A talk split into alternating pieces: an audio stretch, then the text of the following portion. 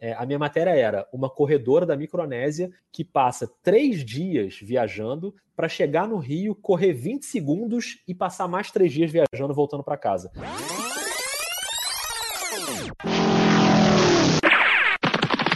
Escute agora o Por Falar em Correr.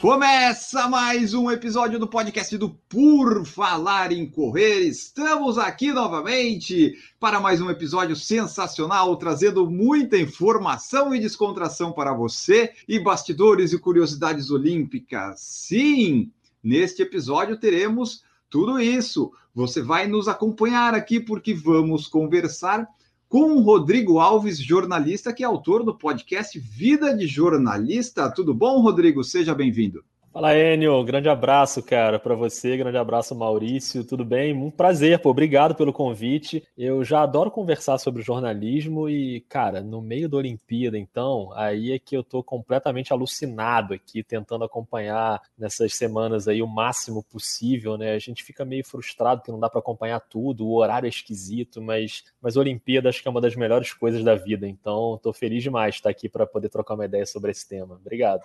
Muito, muito legal, nós que agradecemos. Esse negócio de Olimpíada deveria demorar mais, né? Se tu pensar assim, a Copa do Mundo é um esporte só, dura 32 dias. A Olimpíada que tem 30 milhões dura duas semanas, tinha que ficar um mês pelo menos e dividir assim, tipo modalidades do país. Brasil tá jogando agora, só vai passar outra modalidade quando acabar, porque senão a gente não consegue acompanhar as coisas. Eles não, tinham totalmente. que pensar nisso, né? Mas, mas, mas enfim, essa né? coisa frenética é legal também, essa sensação de ficar pulando de um canal para o outro, de ser, onde é que está o judô, onde é que está a natação, daqui a pouco começa o atletismo, começa é, é meio louco, mas é legal também de acompanhar. É, é, o nosso lado atleta, né? O nosso lado atleta é tentar acompanhar tudo. E é, hoje nós temos aqui também Maurício Geronassi que vai ajudar, porque Maurício é, sabe tudo do Rodrigo, do Vida de Jornalista. Maurício que deu a ideia, vamos gravar na, perto da Olimpíada, né? O Maurício sugeriu isso lá em abril, maio e disse: ó, melhor falar com o Rodrigo perto da Olimpíada, porque vai ser melhor, né, Maurício?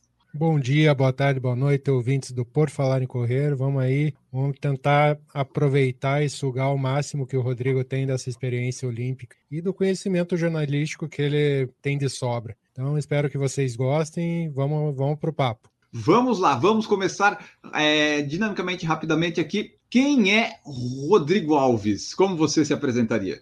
Cara, eu sou jornalista já tem 23 anos. Passei por jornal impresso, né? Trabalhei oito anos no Jornal do Brasil. Depois eu trabalhei muito tempo em site, né? Quando eu entrei para o esporte da Globo, trabalhei no, no GE, né? No site durante muito tempo e fiquei 15 anos no esporte da Globo. Nos últimos 3, 4 anos eu fui comentarista de basquete, né? No Sport TV, fazendo jogos da NBA, jogos de seleção, enfim. E aí, na virada do ano de 2020 para 2021, eu resolvi sair para me dedicar à produção de podcasts. Eu já fazia dois podcasts, fazia o Dois Pontos lá no GE, que acabou quando eu saí, e fazia o Vida de Jornalista desde 2018, que é um podcast sobre bastidores de coberturas, bastidores de reportagens, que é hoje uma das minhas principais atividades. Então, ao longo desse 2021, eu passei a me dedicar à produção de podcasts. Então, hoje eu consigo viver disso e o que me deixa muito feliz, porque é uma coisa que eu adoro fazer, que é contar histórias em áudio. Então, hoje dá para dá resumir assim, mas, mas esse passado recente aí com o esporte é que ainda me deixa muito ligado aos temas olímpicos, né? Porque na maior parte do tempo, quando eu trabalhei no GE, eu trabalhei trabalhei na equipe de esportes olímpicos, eu cobri a Olimpíada presencialmente, então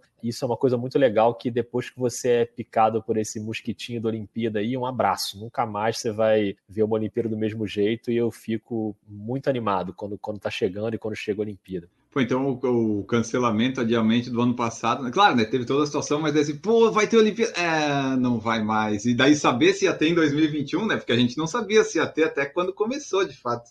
É, mas a questão é a seguinte, cara, isso é curioso, porque eu de início eu era totalmente contra a realização dessa Olimpíada. Na prática eu ainda sou, assim, se for é. pensar racionalmente, eu ainda acho que a Olimpíada tinha que ter sido cancelada por causa das questões da pandemia, enfim. É, eu acho que se tem algum risco de alguém se contaminar, por menor que seja, por mais controlado que você tente, eu acho, eu sou contra e continuo sendo contra. Só que aí, quando começou a chegar perto da Olimpíada, aí você começa a ver, né? Aí começa as competições, você começa a ver, você fica completamente envolvido com aquilo ali. Racionalmente, eu ainda acho uma irresponsabilidade essa Olimpíada, mas do ponto de vista esportivo é sempre muito legal, né? Então, quando começa, a gente quer acompanhar o máximo que for possível. Eu acho legal, Enio, que lá atrás, quando eu conheci o Rodrigo, acredito que tenha sido uma das primeiras perguntas que eu fiz para ele. E eu vou repetir aqui justamente para o pessoal também saber a opinião dele. Ele, como jornalista esportivo, como eu conheci, se ele preferia Olimpíada ou Copa do Mundo? Ah, fico até ofendido com essa pergunta, né? Isso aí não tem nem comparação, né? Não tem nem comparação. Eu nunca cobri Copa do Mundo presencialmente, cobri só da redação. Claro que é muito legal, né? Eu tô brincando aqui, é muito legal cobrir Copa do Mundo, mas amigos meus que já cobriram as duas presencialmente dizem que nada se compara a uma cobertura olímpica e cobertura olímpica, na minha trajetória jornalística, foi a coisa mais legal que eu já fiz disparado, assim, não tem nem comparação com nenhuma outra coisa. Porque a Copa do Mundo tem uma diferença que quando você vai cobrir, ela fica espalhada espalhada pelo país, né? Então você uhum. cobre uma sede, você não fica cobrindo todas as seleções ao mesmo tempo. Olimpíada não, Olimpíada é o, a elite do esporte mundial na mesma cidade. Tudo bem, você tem uma ou outra cidade satélite ali de competição, mas, mas a, a Vila Olímpica ali fica fervendo dentro de uma cidade. Então tá todo mundo ali, de todos os esportes, de todos os países. É uma coisa que não dá nem para comparar. Eu acho que é um evento muito maior que uma Copa do Mundo. Claro que a Copa do Mundo tem todo um apelo, porque o futebol é o esporte mais popular do planeta e tal, mas em termos de cobertura, eu não consigo ver nenhuma comparação entre Olimpíada e Copa do Mundo. A Olimpíada é muito melhor da onde que veio a tua ligação com o esporte? Você é uma apaixonada por basquete, todos sabemos, mas essa, esse desejo de estar tá trabalhando, você trabalhou muito tempo no GE, no GE, fazendo cobertura, da onde que vem essa tua ligação com o esporte e por que o esporte e qual teu esporte? É o basquete mesmo? É, o meu esporte acabou virando o basquete quando eu era criança ainda. Eu morava em Manaus, eu morei dois anos em Manaus quando era criança. Mas tu a... não é de Manaus, né? Não, eu sou do Rio, meu pai era bancário e era transferido, então eu morei em Goiânia, em Vitória, no Espírito Santo, em Manaus. E quando eu estava em Manaus, a minha mãe queria me colocar numa escolinha de futebol para eu fazer futebol na escola, né? E eu não era muito do esporte, eu não queria muito fazer, ficava meio, meio fugindo, né?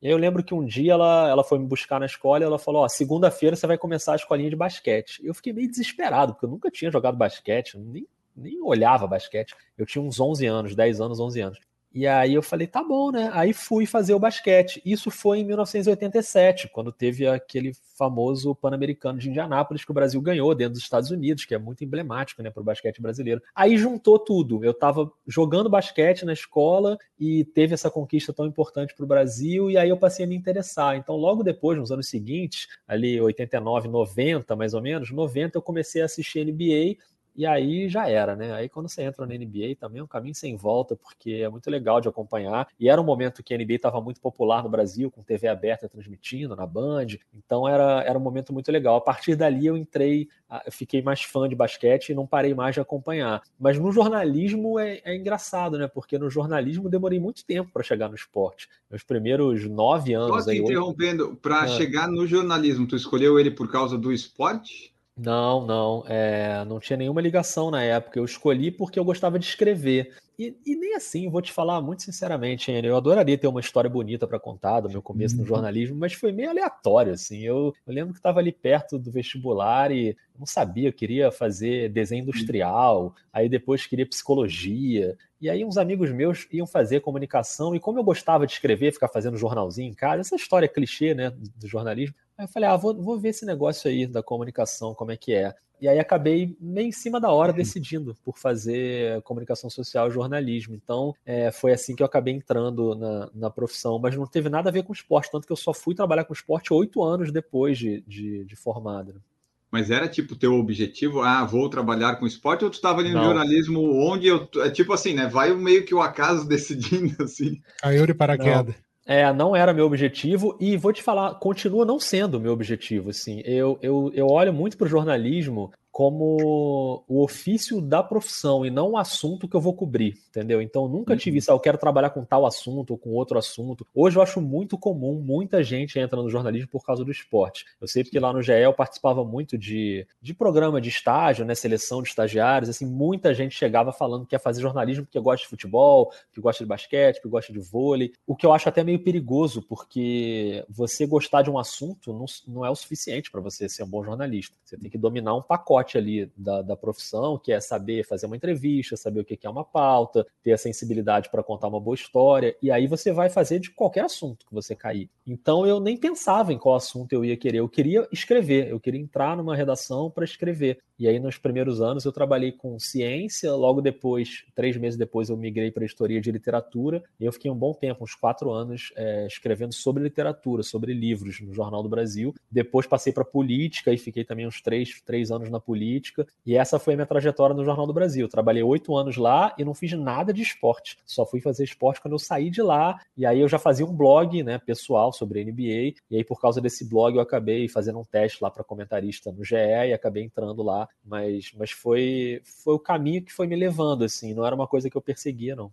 E assim, é, pelo que eu vi, jornalista desde 98, tu pegou meio que essa transformação, né? Tipo, antes era papel, redação, daí depois agora vai, foi para o site e depois ficou tudo só no site, né? Tu pegou esse tempo ainda que era não tinha o 98 estava surgindo, né? Tinha só uns negocinhos, terras, as, né? Os negócios assim. Aí tu pega essa mudança toda, né? Que hoje em dia, né? Se a pessoa imprime um negócio lá, um jornal, ela imprime só para manter a tradição, porque ninguém mais compra e lê quase isso, né? O Rodrigo ainda é da internet de escada, né?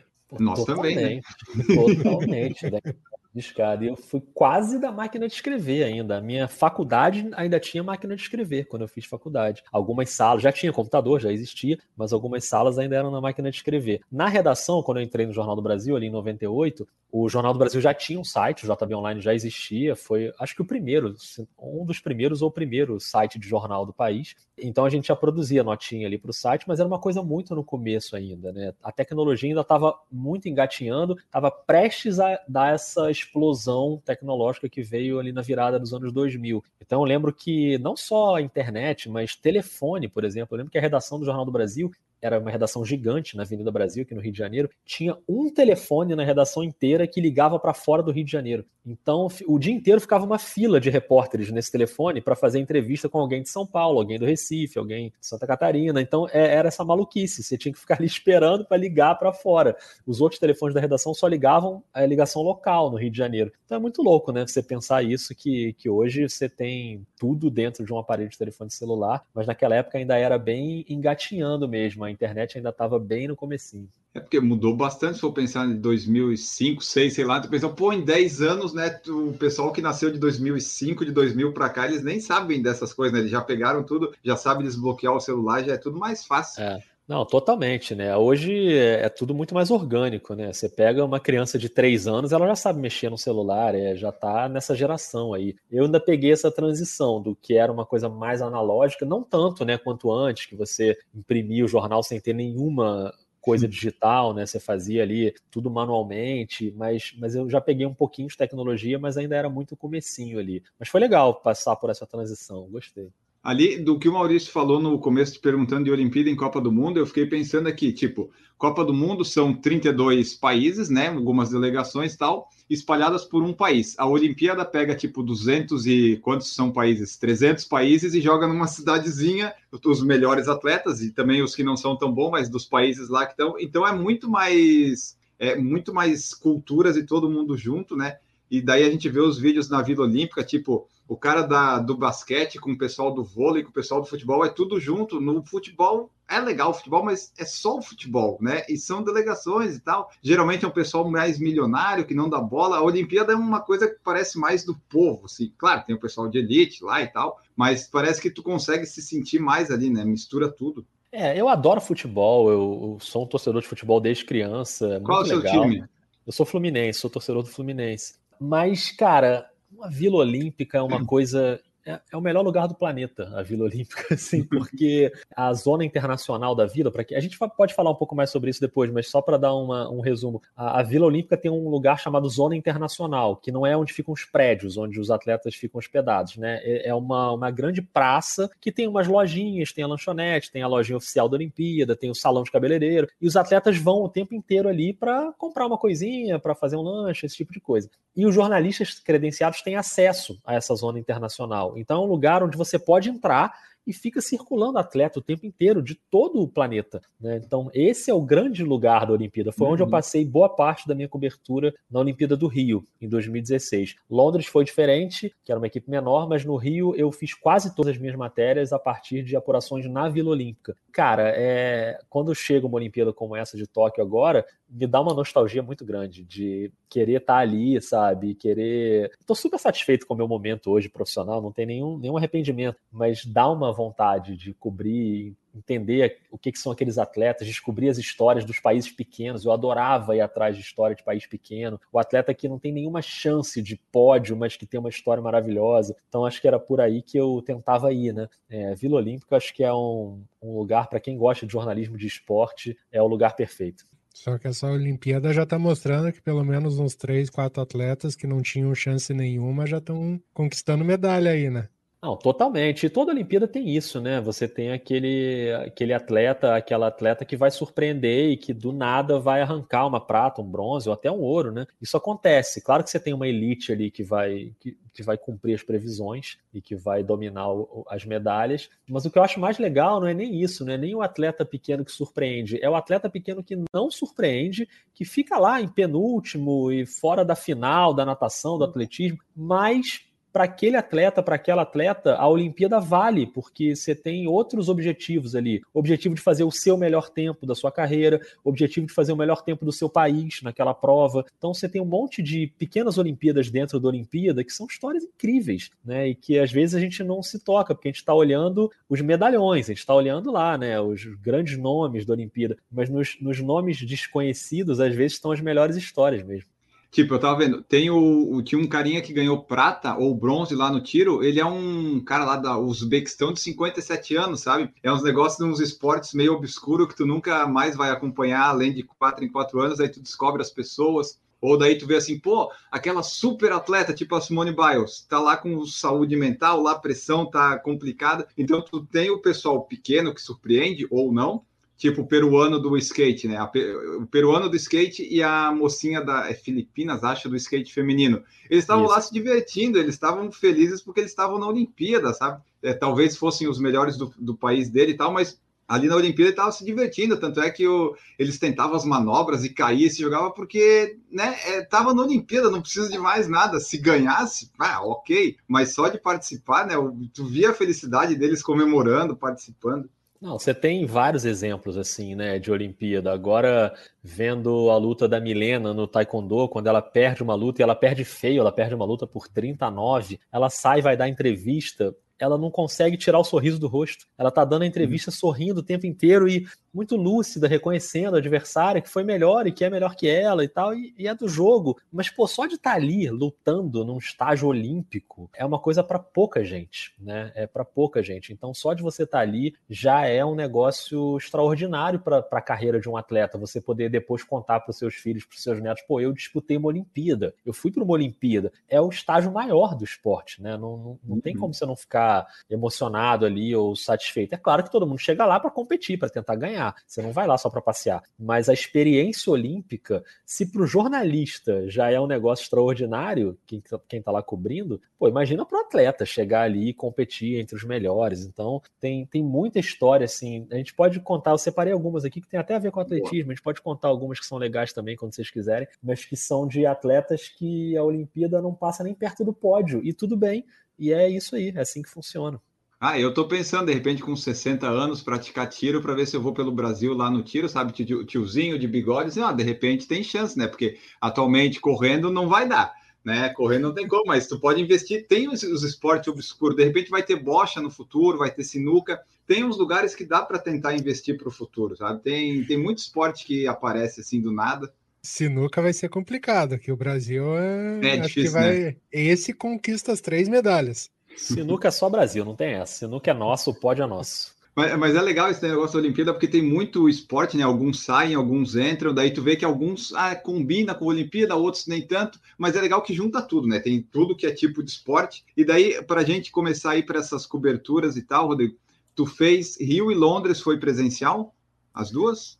Rio e Londres presencial, e antes eu tinha feito Pequim, mas eu fiz da redação, né, do Rio de Janeiro. Eu coordenei a cobertura do GE em Pequim, com a Gabriele Lomba e o Marcelo Russo, éramos três coordenadores. E depois em Londres, eu fui para Londres como coordenador da equipe de cobertura do GE e também como repórter, eu cobria os esportes coletivos. E depois, no Rio de Janeiro, eu fiquei numa equipe é, de repórteres que ficavam soltos. Então a gente não era pautado, a gente não tinha uma missão, a gente que tinha que descobrir nossas histórias. Então todo dia eu tinha que ir atrás de uma história diferente. É o sonho de qualquer jornalista, né? Você não ter um chefe te dando ordem é a melhor coisa, né? Agora, todo dia eu tinha que arrumar uma história, porque todo fim de tarde o chefe da equipe me ligava, o Eduardo Orgler. Falava, e aí, Rodrigo, o que, que tem para amanhã? Se eu não tivesse nada, ele ia me botar para fazer alguma coisa chata lá, uma entrevista coletiva de alguém e tal. Então, todo dia eu tinha que ter uma história. Então, eu tinha que ir atrás dessas histórias todas aí na, na Olimpíada do Rio. Foi legal demais. Essa é a primeira Olimpíada desde 2004 que eu não estou trabalhando na cobertura. Para mim é uma situação muito diferente. Eu poder ficar no sofá tweetando sem nenhum compromisso com a informação. Eu posso twittar o que eu quiser. Não quero nem saber. Eu saio falando qualquer bobagem.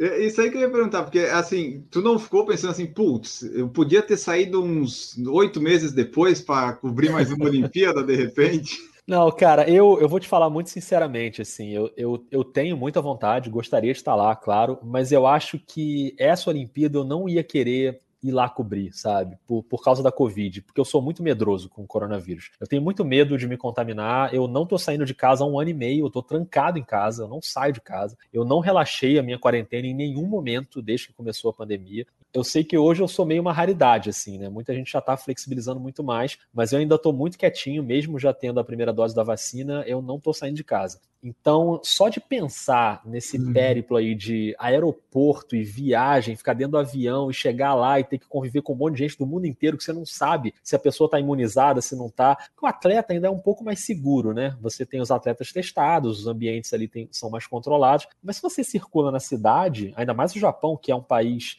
anti-vacina, né? O Japão não é um país conhecido por se vacinar, as pessoas não são muito a favor de vacina. Então você tem essa série de situações aí de de criar, e como a gente já teve vários casos, né, inclusive entre os atletas, né, na Olimpíada. Então eu acho que nessa eu prefiro pular e eu preferi ir para Paris. Se alguém quiser me levar para a Olimpíada de Paris, estamos aí, é só me chamar.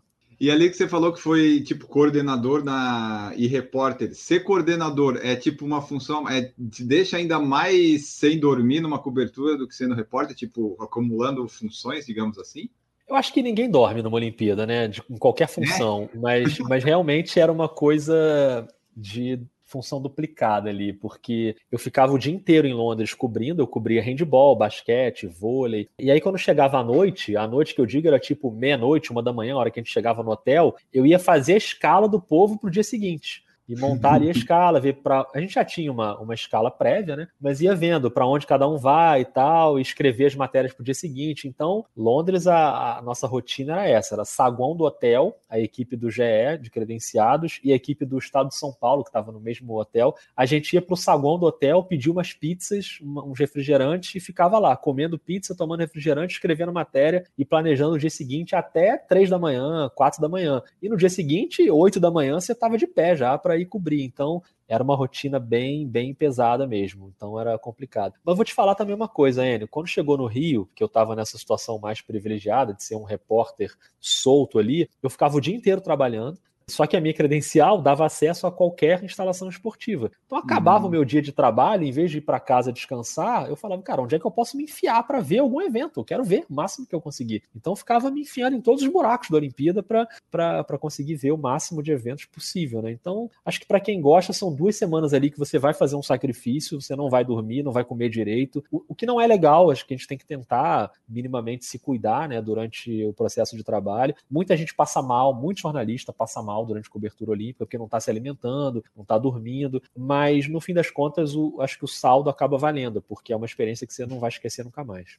Eu deixo aqui o adendo para quem está tá nos escutando, que se quiser saber, o Rodrigo tem postado algumas fotos dessas histórias que ele procurou em Vila Olímpica, em Jogos Olímpicos no Instagram dele. Então já tem duas fotos lá de duas histórias que ele, ele cobriu. Quem quiser, dá uma procurada lá, que o link vai estar no post dessa, dessa edição. É, tenho no Instagram e no Twitter, eu tenho postado um monte de coisa. Eu tô o saudosista das redes sociais durante a Olimpíada, só lembrando as coisas que eu já fiz. E como agora uma pessoa que não está cobrindo, tu consegue ver mais coisa do que como repórter? Como repórter, tu conseguia assistir, ver alguma coisa, ou é mais trabalho e tu fica sabendo, ah, ganhou uma coisa aqui, ganhou lá, e vê depois, tipo, no hotel, ou quando chega no Brasil, de volta, ver o que, que aconteceu? Ah, não, sem estar tá cobrindo, você consegue ver muito mais, muito mais. A gente já fica angustiado que não está dando para ver tudo. Ah, mas como é que eu vou ver essa prova se é no mesmo horário da outra? Mas quando você está trabalhando, é, realmente você consegue acompanhar o que você está cobrindo. Então, se você está cobrindo, sei lá, a canoagem, você está lá na canoagem, você vai concentrar na canoagem. Se tiver rolando uma medalha do Brasil no judô naquela hora, você não vai ver. E aí depois você pode ver assim no celular, né, na rede social ali, você pode botar um videozinho para ver, mas para acompanhar mesmo é muito mais difícil. Então, de vez em quando rolava isso. Você está ali na correria da cobertura, saiu uma notícia muito importante que você não pegou e que você só vai saber depois. É, é, é bem louco isso. Não dá para você abraçar tudo enquanto você está trabalhando. Você tem que ir fazendo umas escolhas ali é, para se concentrar mesmo no trabalho, né? Senão você não consegue se concentrar nem no que você está trabalhando, nem na outra coisa e acaba não se concentrando em nada, né? É que o pessoal vê a, as pessoas, tipo, lá trabalhando e tal, às vezes, né, posta uma fotinha aqui, acolá, que tá legal, só que tem todo o trabalho, né? Eu vejo, tipo, eu, eu acompanho mais no G1 lá no Globo Esporte. Tem muita matéria, muito texto, tipo, toda hora sai um texto novo, eu fico pensando, cacete, então era isso. O pessoal tá sentado lá comendo as pizzas japonesa que o Rodrigo falou e tá, e tá mandando, porque tem um monte. E daí, claro, né, tem o UOL, tem Folha de São Paulo, tem todo mundo. Então tu vê assim, toda hora chega um texto novo. Até por isso que eu e Maurício a gente não fez live no YouTube nem podcast diário, porque assim, a gente tem que ver, a gente tem que viver e tem um pessoal fazendo melhor, né, Maurício? Não precisamos, vamos fazer o nosso básico de sempre, deixa isso aí que o pessoal faz. A gente já fez em outras oportunidades e viu que não deu certo, né? Então é, é. melhor deixar com, com quem está em loco. É verdade, faz sentido, faz sentido. Ó, a Leona tinha perguntado como é que é o sono de um repórter que cobre uma Olimpíada, se por acaso o ambiente contagia. Eu acho que a gente já tem essa resposta, né? Não dorme, mas o ambiente ajuda a não, a não dormir também, né? E falando no ambiente, Rodrigo, como você faz para separar o Rodrigo torcedor brasileiro que está ali acompanhando a trajetória dos atletas e torcendo por, por eles, e o Rodrigo jornalista que tem que ser cético ali e escrever o que está acontecendo ao pé da letra. Não é simples, né? Primeiro, deixa eu mandar um beijo para a Leona, que está sempre acompanhando, mandando mensagem, grande figura e, e muito fã também de esportes olímpicos, né? De vários esportes. Cara, é, nesse momento em que eu tô, não estou trabalhando, é maravilhoso, né? Porque eu posso ficar gritando aqui na sala à vontade e não tem problema. Se o Brasil tá ali disputando medalha, a, a fadinha foi para a pista, eu tô alucinado aqui no comecinho da Olimpíada, foi assim. Mas quando você tá trabalhando, tem uma torcida também, tudo bem, assim, você se envolver ali com as medalhas do seu país, você se emociona com as histórias, porque você tem muita história legal. Então, você, às vezes, você cobriu durante todo o ciclo olímpico, você cobriu aquela atleta ali que vai buscar uma medalha e quando as coisas dão certo, você vibra também junto. É normal você ir lá. A gente tem visto essas cenas, né, de cobertura, o atleta que vai dar um abraço no jornalista depois, e isso aí acontece, é normal e não é nenhum problema. Não, não estraga a sua cobertura, a sua cobertura não vai ficar pior por causa disso. A questão é que quando você vai escrever, ou quando você vai produzir, ou falar, ou, né, ou produzir alguma coisa,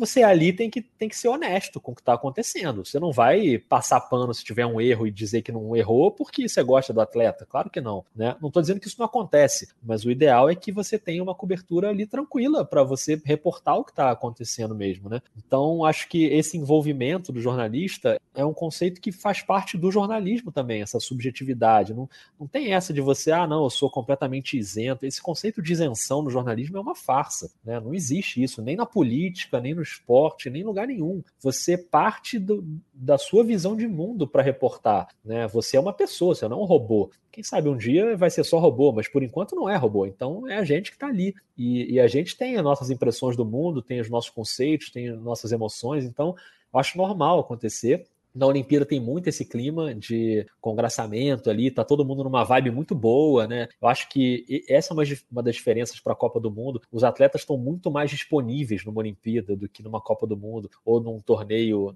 num campeonato mundial de outros esportes. A Olimpíada tá todo mundo nessa, nessa pegada ali. Aqui tá todo mundo junto, todo mundo disponível, todo mundo disposto. Então esse tipo de torcida acontece ali também. É, acontece de você vibrar na zona mista quando sai uma medalha, isso aí é normal, na tribuna de imprensa. É claro que você tem que ter algum senso ali de profissionalismo, né, para também não virar uma fanfarra. Você não foi lá para torcer, você foi lá para cobrir. Mas não significa que você tem que vestir uma capa de robô e não se emocionar.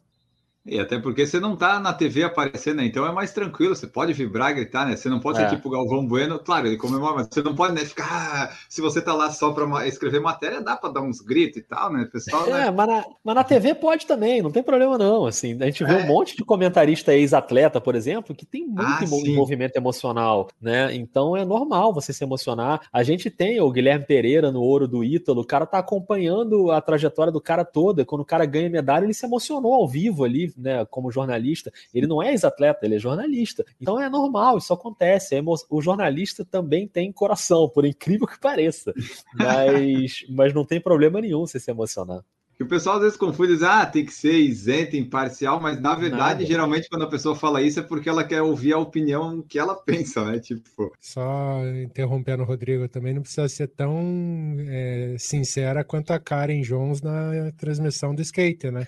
Ah, mas ah, eu, vou, classe, né? eu, sou, eu sou totalmente fã da Karen Jones no skate. Por mim, ela pode falar o que ela quiser, não tem problema nenhum. Eu Na hora que ela falou, eu disse: não, ela não falou isso, não falou isso. eu também, eu também tive essa reação, mas eu adorei, ela foi demais, super espontânea. Mas só para fechar esse negócio aí da isenção, você não precisa ser isento, você precisa ser honesto. São coisas diferentes. Né? Isento é você se posicionar num lugar em que a sua emoção não, não é levada em conta. Honesto é mesmo com essa emoção, você tem que reportar o que você está vendo. Né? Você não pode distorcer as coisas. Então a cobertura ela precisa ser honesta e não isenta. Vamos falar então da, das coberturas aqui.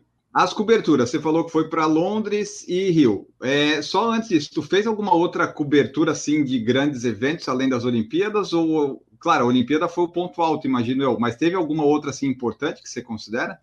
Não, essas foram as mais importantes mesmo. Eu cobria, no GE, eu cobria muito basquete, né? Então eu fazia torneios de basquete, mas, por exemplo, nunca fiz um mundial de basquete. Eu fiz, assim, Copa América em Porto Rico, pré-olímpico em Mar del Plata, na Argentina, que foi um evento muito importante quando o Brasil voltou à Olimpíada depois de muito tempo. Foram eventos muito legais, mas nada do tamanho de uma Olimpíada, né? E as coberturas de Copa do Mundo que eu fiz pelo GE foram sempre na retaguarda, na redação. Então eu não ia a campo, não, não era repórter. Então acho que não, nenhuma cobertura que eu fiz dá para comparar com essas duas coberturas olímpicas aí de Londres e do Rio.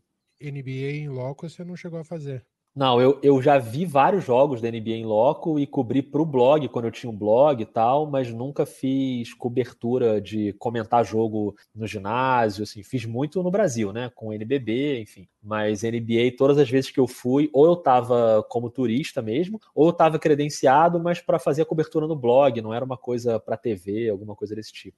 Vamos lá então para a, a, as coberturas. Por exemplo, 2012, Londres. Como é que funciona, tipo, para saber que foi escolhida? É tipo lista de relacionado do futebol? Assim, Rodrigo Alves, você vai, daí, yeah! Como é que funciona essa primeira parte para saber assim, pô, eu vou para uma Olimpíada e agora? Cara, Londres foi um pouco mais esquisito porque quem escolhi era eu.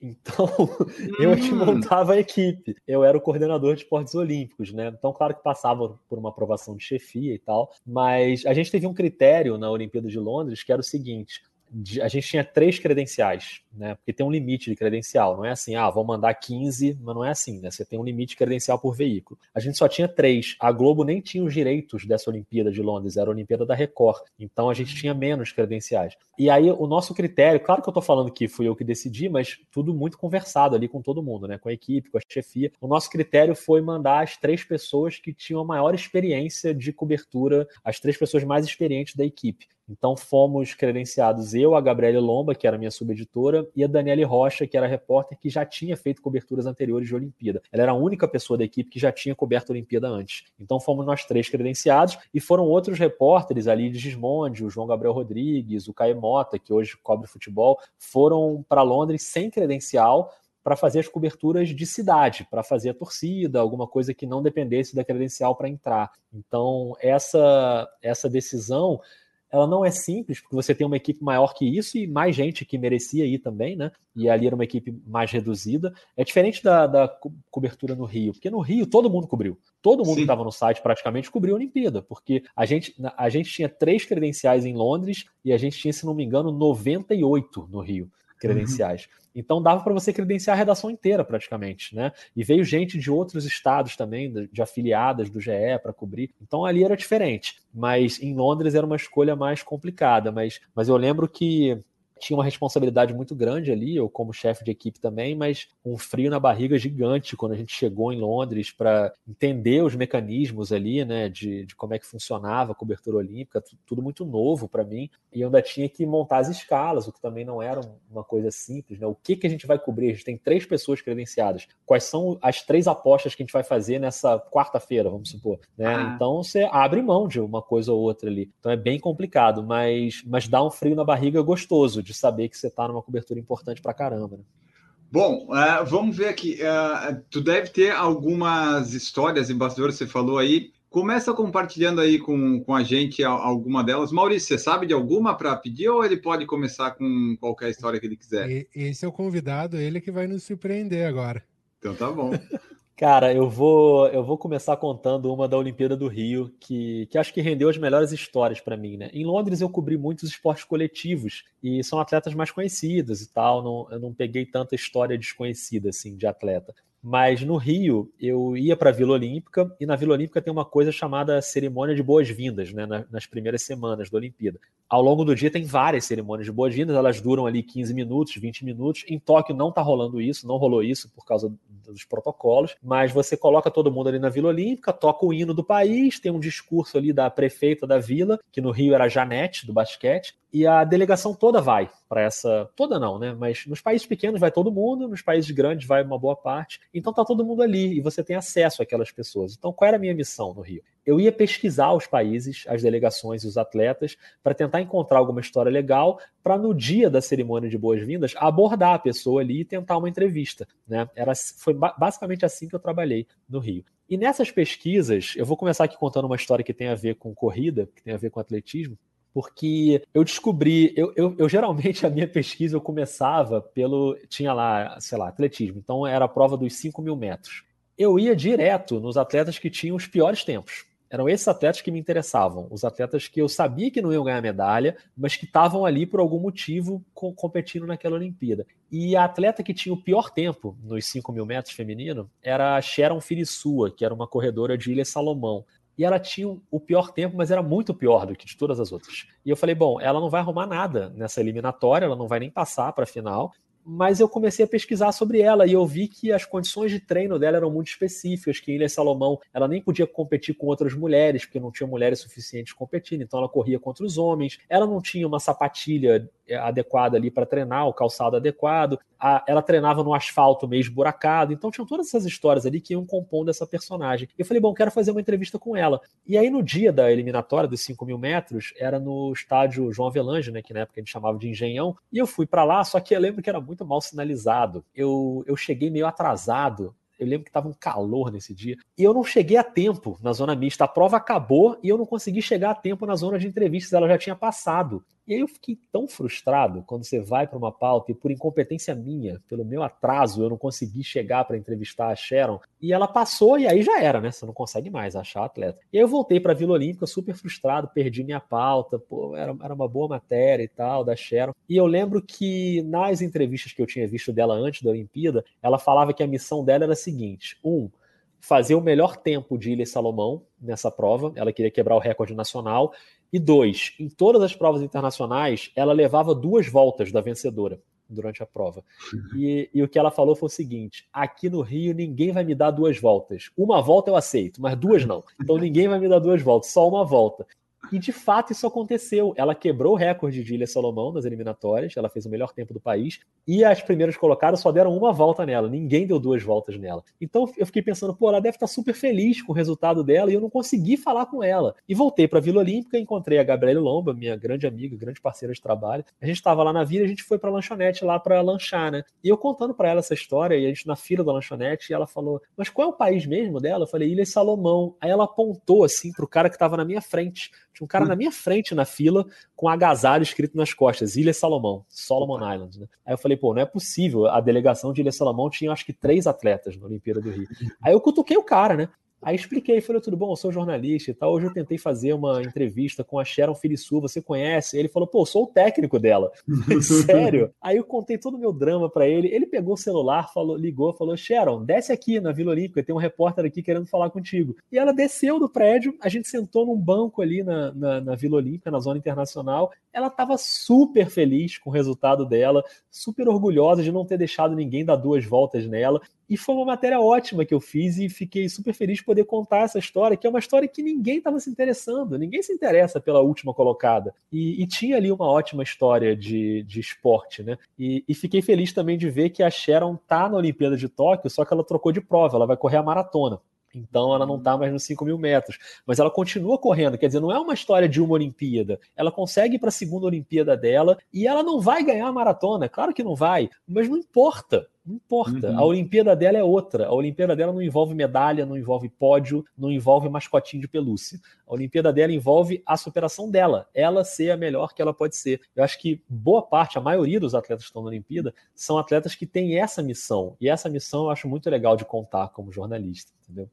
Ah, sim, porque, pô, tipo, é, essas histórias são legais de, do pessoal que não vai ganhar necessariamente, né? Tipo, tem o cara lá de Costa Rica. Ele, ele chegou atrasado, nem conseguiu competir no surf, mas a história dele é legal só pelo fato de ter conseguido a vaga, de estar no meio de um tufão, perder voo e chega e não consegue. As histórias dos pessoal que ganha também é legal, né? Mas essas aí, porque tu sabe que ninguém mais fez matéria com ela, né? Então tu sabe é. que ela deve ter ficado bem feliz. Ah, me very happy to talk to you, my friend. Exatamente, cara. E quando eu abordava os atletas nessa situação, eles tomavam um susto. Falavam, pô, o que, que você quer comigo? Tipo, eu tô aqui, mas não sou, não vou competir para ganhar e tal. Eu lembro que eu fiz uma matéria com uma corredora dos 100 metros rasos, que era a Lerissa Henry, que era da, da Micronésia, que, Nossa. como o próprio nome diz, é um país muito pequeno, né? Então ela, eu fui no Facebook dela na época e ela estava vindo para o Rio. A viagem dela para o Rio, da Micronésia para o Rio, levava três dias. Ela tinha que pegar quatro voos diferentes e ela ia postando tudo no Facebook. Então eu vi que a cada etapa, cada pausa, cada aeroporto, ela ia postando. Tipo, tô indo pro Rio. E o tempo dela era, tipo, horroroso na, na, nos 100 metros rasos. Ela com certeza não ia passar da primeira bateria eliminatória. Mas não importa, ela tava super feliz. E aí, quando eu abordei ela, ela tinha acabado de chegar no Rio. Ela chegou no dia da cerimônia de boas-vindas e foi direto para a cerimônia na vila. E quando eu abordei, ela ficou muito surpresa. Ela tava com uma cara de sono, eu lembro, nesse dia, super cansada. Ela tava de chinelo, assim, assim, com uma meia e com chinelo, eu lembro bem dessa cena. E aí eu falei, Lerissa, a gente pode conversar um pouco? Eu estou acompanhando a sua viagem há três dias pelo seu Facebook e eu quero conversar sobre essa viagem. A minha matéria é essa. É, a minha matéria era uma corredora da Micronésia que passa três dias viajando para chegar no Rio, correr 20 segundos e passar mais três dias viajando, voltando para casa. Isso. Essa era a Olimpíada dela, porque a Olimpíada dela ia durar menos, ia, não ia durar mais de 20 segundos. Era a corrida dela nos 100 metros, ela não ia conseguir avançar para a final, para a semifinal, ia voltar para casa. E ela também estava bem feliz ali. Aí contou a história dela. Ela tinha um irmão chamado LeBron, que é em homenagem ao LeBron James, do basquete. Então tinha um monte de história ali que vai surgindo em atletas que, a princípio, você não dá nada, né? Mas, mas as histórias estão todas ali. Todo mundo que está numa Olimpíada tem uma história, né? E como é que você fazia para chegar ao descobrir essas coisas? Tipo, alguém falava, ó, oh, tem uma música do Facebook em 2016, vai lá ver. Não, eu ia fuçar. É, a Olimpíada tem uma grande vantagem para o jornalista, que é o sistema de informação olímpico, né? Que é um sistema que você recebe uma senha lá para logar e ele é muito completo. Tem fichas de todos os atletas, tem os tempos, em, tudo em tempo real, né? Todos os resultados em tempo real, você pode acompanhar ali. Então, você tem a, a ficha de todos os atletas de todos os países. Então, eu via, bom, amanhã o que, que vai ter na cerimônia lá da Vila Olímpica? A Micronésia vai estar tá lá? Eu vou aqui na delegação da Micronésia e vou pesquisar sobre os, os quatro atletas da Micronésia. Aí eu jogava o nome no Google, ia no Facebook, ia na rede social, ia tentando descobrir alguma história legal ali. É um trabalho bem de formiguinha mesmo, você ficar tentando cavar essas histórias. Aí, pô, eu vi que a menina estava viajando e que a viagem dela ia durar três dias, eu falei, bom, essa aqui pode ser uma boa personagem para a matéria.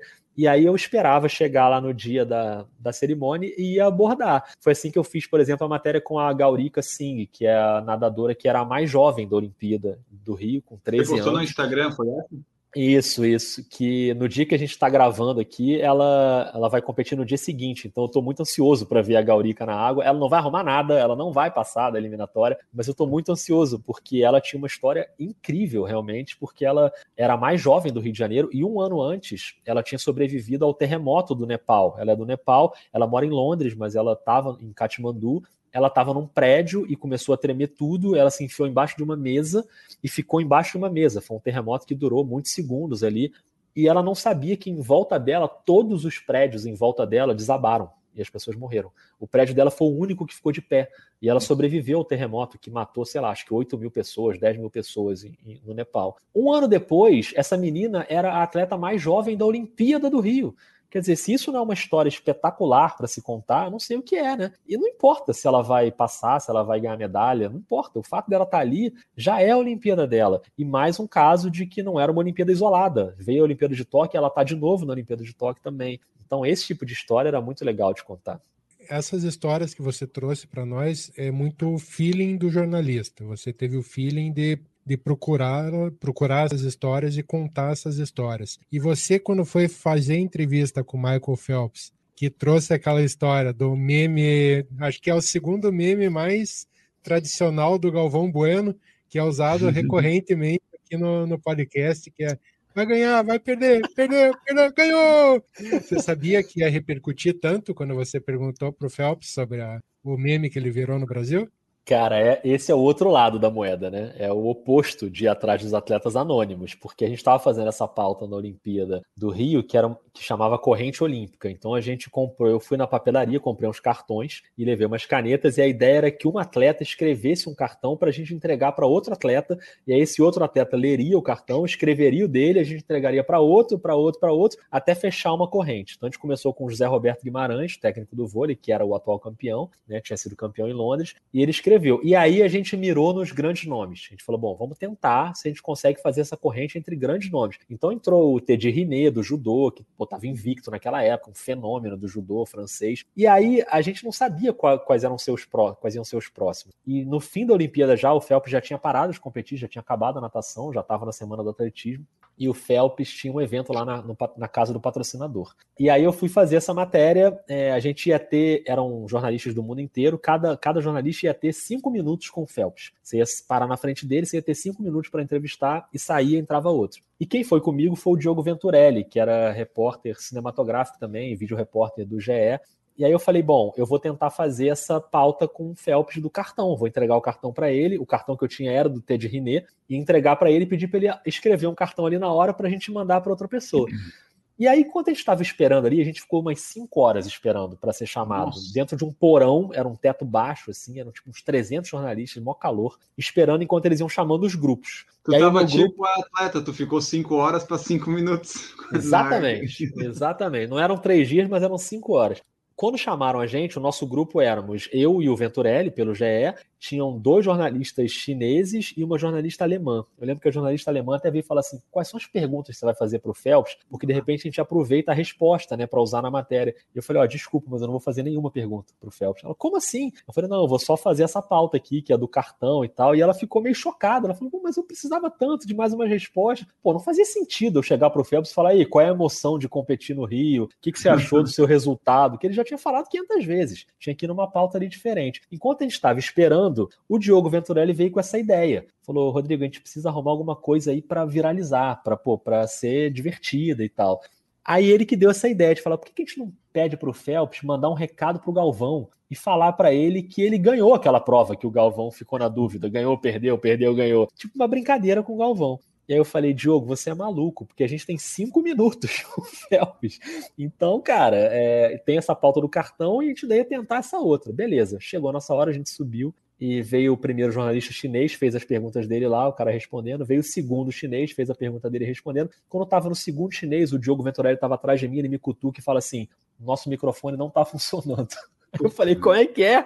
Eu tava com o microfone assim na, na, na, boca do Michael Phelps. Ele falou, não, tá sem áudio o nosso microfone. Eu falei, que isso, Diogo? E isso ali na frente do Michael Phelps, né? Aí ele começou, né? Ele pediu um cabo emprestado pro cinegrafista alemão que tava do lado dele, fez lá, voltou, não sei o quê. E eu já peguei meu celular, comecei a filmar com o celular. Eu falei, bom, se não der certo o microfone, né, a gente vai no celular. Mas aí o Diogo ali em cima da hora conseguiu e eu, pum, fui no Phelps e falei, Phelps, a gente tá fazendo uma corrente olímpica com cartão, eu tenho aqui um cartão do T de Riné e queria que você lesse esse cartão que, e que você escrevesse um outro cartão que a gente vai mandar para outra pessoa. Era um risco, ele podia não topar, falar, não, faz uma pergunta aí, eu não quero fazer isso. E ele foi muito gente boa e leu o cartão, ficou super feliz, escreveu o cartão. E aí deu tempo de eu falar isso para ele. Eu falei, Felps, a gente tem o nosso maior narrador, locutor esportivo do Brasil, Galvão Bueno, tem a sua prova clássica contra o Cavit, que foi decidido ali no finzinho. Ele tem uma narração famosa que virou um meme no Brasil, que ele fala: perdeu, ganhou, perdeu, ganhou. Então eu queria que você olhasse aqui para a câmera, Felps, e dissesse pro Galvão que você ganhou essa prova, porque até hoje ele não sabe se você ganhou ou perdeu. E aí, cara, o Phelps não, num arrobo de, de simpatia e carisma, ele vira para a câmera e fala: Galvão, eu tenho prova, eu ganhei a prova, eu ganhei, fica tranquilo, não sei o que e tal. E ali a gente conseguiu fazer essa matéria com o Phelps. E aí eu vou te falar uma coisa: foi mais difícil chegar no Galvão depois do que chegar no Phelps nessa, ah. nessa matéria, porque depois a gente tinha que ir lá no Galvão, mostrar o vídeo para ele e gravar com o Galvão, né? E o Galvão estava com uma agenda que ele fazia o Jornal Nacional na época ali. Era dificílimo, mas a gente conseguiu cinco minutos também com o Galvão, cinco minutos com o Phelps, cinco minutos com o Galvão. A gente mostrou para ele lá o vídeo e o Galvão se amarrou também na pauta e hum. falou. E foi a matéria mais vista, né, do, do GE durante a Olimpíada, assim, a matéria mais compartilhada. Então deu super certo. O mérito todo pro Diogo Venturelli, que deu a ideia ali no calor da hora, mas funcionou, deu certo. Ó, eu, tô, eu abri aqui, realmente existe a matéria, tá aqui, ó. A matéria tá no ar. Ó. Ele vai falar agora. Omega has evidence. Let's be real. o Phelps ainda deu um jeito de fazer um jabá da Omega, né? Que era que estava fazendo essa, esse evento, o patrocinador. Ele falou: não, a Omega, que é uma marca de relógio, ela tem evidência, ela tem a prova de que eu ganhei, não sei o quê. E a Omega é, faz a cronometragem toda da Olimpíada, né? Da natação. Então ele ainda fez um jabá ali, mas tudo bem, tá valendo. Oh, baita matéria. Tu falou que foi a mais vista, né? Isso daí, é, fazendo as matérias, publicando, o jornalista ele fica vendo. A gente vê ali os episódios do podcast, vídeo do YouTube, a gente dá uma olhada assim, ah, quando, como que tá indo, se tá indo bem e tal. Você tem essa, o repórter tem essa preocupação ou precisa até de, pô, essa matéria tá indo bem, pô, essa daqui ninguém viu, ah, que bosta. Tu te, precisa ficar controlando isso também? Ah, tem um pouco, né? Acho que é uma questão mesmo de você querer saber qual foi a repercussão do trabalho, mas depende da matéria. Essa matéria do Phelps com Galvão, é claro que a gente queria que ela desse uma boa audiência, a gente sabia que ela tinha um potencial para realmente viralizar. A matéria da, da corredora da Micronésia, eu sabia que não era uma matéria de grande audiência, né? Era uma boa história, mas não tinha um apelo para alguém clicar e ler e tal. Então você vai, você vai aprendendo um pouco já de antemão que tipo de matéria pode bombar ou não, né? Uhum. Então, como na Olimpíada do Rio eu fiquei muito nos atletas menores, eu já sabia que as minhas matérias não iam ser de grande audiência. Então você não sofre muito com isso. Mas quando você pega uma dessa do Galvão, pô, você tem um trabalhão desse para fazer uma matéria com Michael Phelps e com Galvão. Se ninguém assistir, vai ser uma frustração, né? Mas essa aí ainda bem deu super certo e, e rolou bem. Mas eu nunca fui muito cara da da audiência, assim, ah, a gente tem que conseguir audiência e tal. Eu sempre fui mais o cara da história, sabe? A gente tem que conseguir boas histórias. E acho que uma Olimpíada é cheia de boas histórias. Se a gente uhum. contar as histórias direito, a cobertura vai ser legal. Mas quando você trabalha em site, principalmente, tem essa cobrança de você ter uma, uma cobrança por cliques ali nas matérias. Mas é que a Olimpíada ela já vai te dar esses cliques, né? Já tem muita uhum. coisa viralizável ali no automático, né? Então, o vídeo da, da fadinha dançando no meio da prova ali do skate, isso aí vai viralizar, não tem jeito. Então você já, já garante garante seus cliques ali para poder contar a história de outros atletas que não vão ter tanto apelo assim. É o legal que você falou sobre contar histórias, Rodrigo. Foi exatamente numa Olimpíada onde você idealizou o teu projeto que hoje é o teu carro-chefe, que é o Vida de Jornalista, né? Conta para o pessoal como é que você idealizou e pensou numa Olimpíada em fazer esse podcast contando histórias. Exatamente, foi em Londres, né? E tem muito a ver com o que eu falei no início, de eu ter entrado no jornalismo pensando em escrever e não pensando no assunto porque eu tinha e tenho até hoje como grande referência de texto para mim, né? O texto sempre foi muito importante para mim. A Dorit Harazin, que é uma baita jornalista que tem várias Olimpíadas no currículo, mas não só Olimpíadas, já cobriu guerra, já cobriu de tudo a Dorit. E ela tá, eu sempre fui muito fã da Dorit. E meus amigos sabiam disso. E quando a gente chegou, eu sabia que eu ia encontrar com ela em Londres, porque ela cobre todas as Olimpíadas. Então, quando a gente chegou no centro de imprensa de Londres, primeira coisa que meus amigos fizeram foi: vamos lá te apresentar para Dorit. Eu fui lá todo envergonhado, né? Você fica muito envergonhado numa hora dessa. E eu conhecia a Dorit lá e a gente se encontrava todo dia no centro de imprensa, que é uma grande redação, onde você coloca ali o seu notebook, pluga ali na internet e fica trabalhando quando precisa. Né? Você não tem a sua redação naquele país, mas você tem uma grande redação para os jornalistas credenciados. E aí, olhando a Dorit trabalhar nesses dias, e eu falei: caramba, cara, é o, é o texto que eu acho que é o melhor texto do Brasil e ele está acontecendo aqui, do meu lado. Ela está escrevendo ali agora, ela está batucando as teclinhas ali, e o que está acontecendo naquela tela é o texto que eu acho que é o melhor do jornalismo brasileiro, ele está nascendo do meu lado. Um texto da coluna dela para o Globo, né? ela é até hoje é colunista do Globo. E ali, pela primeira vez, eu tive a ideia de entrevistar jornalistas. Eu fiquei muito curioso para saber como era o método de escrita dela, como é que ela escrevia, se ela ficava ali trabalhando em cada frasezinha artesanalmente, ou se ela escrevia tudo de uma vez, ou se ela deixava o primeiro parágrafo para o final. Eu fiquei muito curioso para entender os métodos acho que o jornalista gosta, né, de saber os bastidores, assim, de como os colegas trabalham. Mas eu não tinha pensado em podcast ainda, era 2012 isso, eu nem, eu, eu nem ouvia podcast ainda, e queria fazer em vídeo. Só que para fazer em vídeo você precisa ter ali um, minimamente um equipamento, né, para 2012 foi quando o PFC surgiu logo depois da Olimpíada. É, pois é. E aí eu guardei essa ideia na gaveta.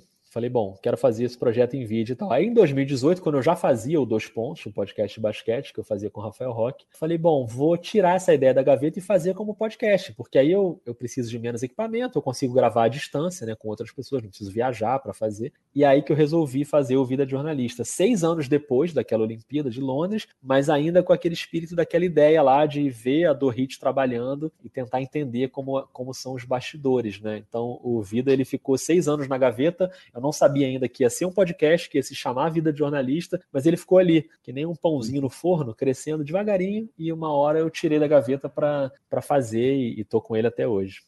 Isso é legal porque mostra um pouco dos bastidores, essas coisas que acontecem, que o pessoal vê ah, o cara apresentando ali, tipo, na Sport TV, na Globo e tal, mas, tipo, tem toda uma redação, tem, tem um monte de coisa que dá para fazer no universo do jornalismo, né? Que às vezes a gente foca mais, ah, vê só um ali, mas tem tanta coisa que tu consegue fazer, editorias e funções, né? Que dá, dá para contar muita coisa. Aqui contigo a gente pega, tipo, uma partezinha só, né? Que é uma parte de cobertura olímpica que tu foi fazer, mas imagina só tudo que tu já não viveu, né? Até chegar nisso. Não, tem muita função diferente, tem muito, muito trabalho de natureza diferente, né? Claro que assim, o Vida, ele é um podcast que pega muito o trabalho dos repórteres, né? De cobertura, de reportagem. Então a maioria é repórter que está no Vida. Mas tem muito editor, tem muito produtor. Produtor é uma figura às vezes invisível numa cobertura de televisão, por exemplo, que o repórter que coloca a cara ali na tela é quem aparece, né? Mas para ajudar aquele repórter, tem uma produtora, um produtor que é quem vai atrás da entrevista, é quem puxa o entrevistado, é quem arruma o lugar lá para ficar tudo certinho, é quem, quem às vezes apura a matéria, entrega para o repórter, né? Tem repórteres que apuram também, mas tem muito produtor que apura a matéria toda e o repórter entra para fazer a entrevista, mas já com todo o trabalho ali de base por trás. Então, tem muitas funções de jornalismo que às vezes ficam meio apagadas e que é um pouco a função do Vida também trazer essas pessoas, né, para contar como é que funciona, porque quem não é da profissão não sabe muito como acontece, né? Acho que é o caso de, de tentar abrir esse leque aí o máximo, apesar de ser muito concentrado ainda nas reportagens, mas eu tento trazer editores, trazer fotógrafos, fotógrafos, cinegrafistas, para contar também essas histórias, entendeu? Ó, o Geo Grande do Sul perguntou assim, ó, Rodrigão, qual foi a maior mala que tu já entrevistou? Queremos nomes. mas é tipo assim, ah, não precisa falar, mas tu já foi fazer alguma entrevista, matéria, e daí não deu certo por causa do entrevistado? Tipo, a gente já fez podcast aqui que ele não rendeu tanto, porque parecia, é, tipo, tu perguntava, daí a pessoa responde e para. Aí tu fica pensando, tá, e agora, o que, que eu faço? Ah, vamos lá, vamos para a próxima pergunta, né? Mas tu já teve alguma situação assim de matéria, um entrevistado que tu viu assim, putz, parecia que ia dar bom, mas ah, ainda bem que acabou isso aqui. Não, cara, no, no podcast não, ainda bem. No Vida de Jornalista nunca aconteceu de verdade de eu ter entrevistado mala e tal, que ah, não estava muito na pilha. E já foram mais de 200 pessoas que passaram pelo Vida e ainda bem, nunca rolou de, de ter esse imprevisto. Mas fazendo matéria várias vezes, uhum. várias. E posso dar nome, não tem problema nenhum. É para dar nome, vamos dar nome. Só vou dar nome porque é de outro país, então não vai me cobrar mesmo. Né? Ah. Então eu dou o nome, não tem problema. Pode ser. Mas tem um nome que o Maurício conhece muito bem, que foi na Olimpíada de Londres. Que ah, ainda o... foi na Olimpíada? Na Olimpíada. Que ótimo. Olimpíada. Bom, bom. Olimpíada, geralmente, tá todo mundo muito disponível, todo mundo na pilha de falar e de trocar uma ideia. Mas teve uma entrevista muito ruim que eu fiz, que foi com uma pessoa que o Maurício conhece, que é o Russell Westbrook, jogador de basquete da NBA, um dos maiores jogadores da NBA que tem uma fama de ser malo nas entrevistas e eu vi de perto que essa fama é verdadeira. Ele não estava querendo dar entrevista, então eu cheguei para abordar. A seleção americana de basquete, as duas seleções, a feminina e a masculina, elas sempre fazem uma coisa em Olimpíada. Não sei como é que foi em Tóquio agora por causa dos protocolos, né? Mas eles dão uma coletiva antes da Olimpíada com todos os jogadores, todas as jogadoras. E quando acaba essa coletiva, a coletiva quem fala é o treinador, o capitão, né, e mais um ou dois. Mas quando acaba a coletiva, eles espalham todos os jogadores por uma sala, cada jogador vai para uma mesa e você tem ali duas horas de entrevista livre. Você pode chegar em qualquer jogador e parar para entrevistar. Então é claro que a mesa do LeBron James fica abarrotada de jornalista, um monte de gente ali tentando pegar uma declaração dele. A mesa do André Godala fica meio vazia. Então, em Londres, o Igodala estava lá, eu chegava lá, trocava uma ideia com ele e tal, beleza. A mesa do Westbrook era um meio termo. Ela não estava tão cheia. Eu falei, bom, eu vou no Westbrook, ele é um cara importante. Pô, e ele foi muito mala, cara. Ele foi muito mala. Ele, tipo, nem olhava para mim, respondia só com sim ou não. E eu tentando pedir para ele explicar as coisas. E ele. Aí eu falei, ah, quer saber? Tá bom, obrigado, tchau. E fui para outro, assim, porque não dava para ficar ali no Westbrook. Então, esse tipo de coisa acontece, de você ter atleta que é meio mala e que não quer falar. Mas, enfim, acho que nem é muito surpreendente essa informação do Westbrook, porque ele tem mesmo essa questão com jornalistas, né? As entrevistas dele às vezes são meio é, monossilábicas. Mas acontece muito, assim, de. Muito não, mas, mas, mas, é, mas é possível você entrevistar alguém e a pessoa não tá muito ali na pilha. E tudo bem também, ninguém é obrigado a dar entrevista, não. O jornalista geralmente fica bravo quando isso acontece. Eu levo numa boa. Eu falei, cara, o cara não é obrigado a me dar entrevista, ele é obrigado a jogar. O papel dele é esse, né? Ele tá ali para dar entrevista, mas ele fala ali o que ele quiser. Então também não, não me irrita muito, não. Tua passagem com o Lebron foi em Olimpíada também?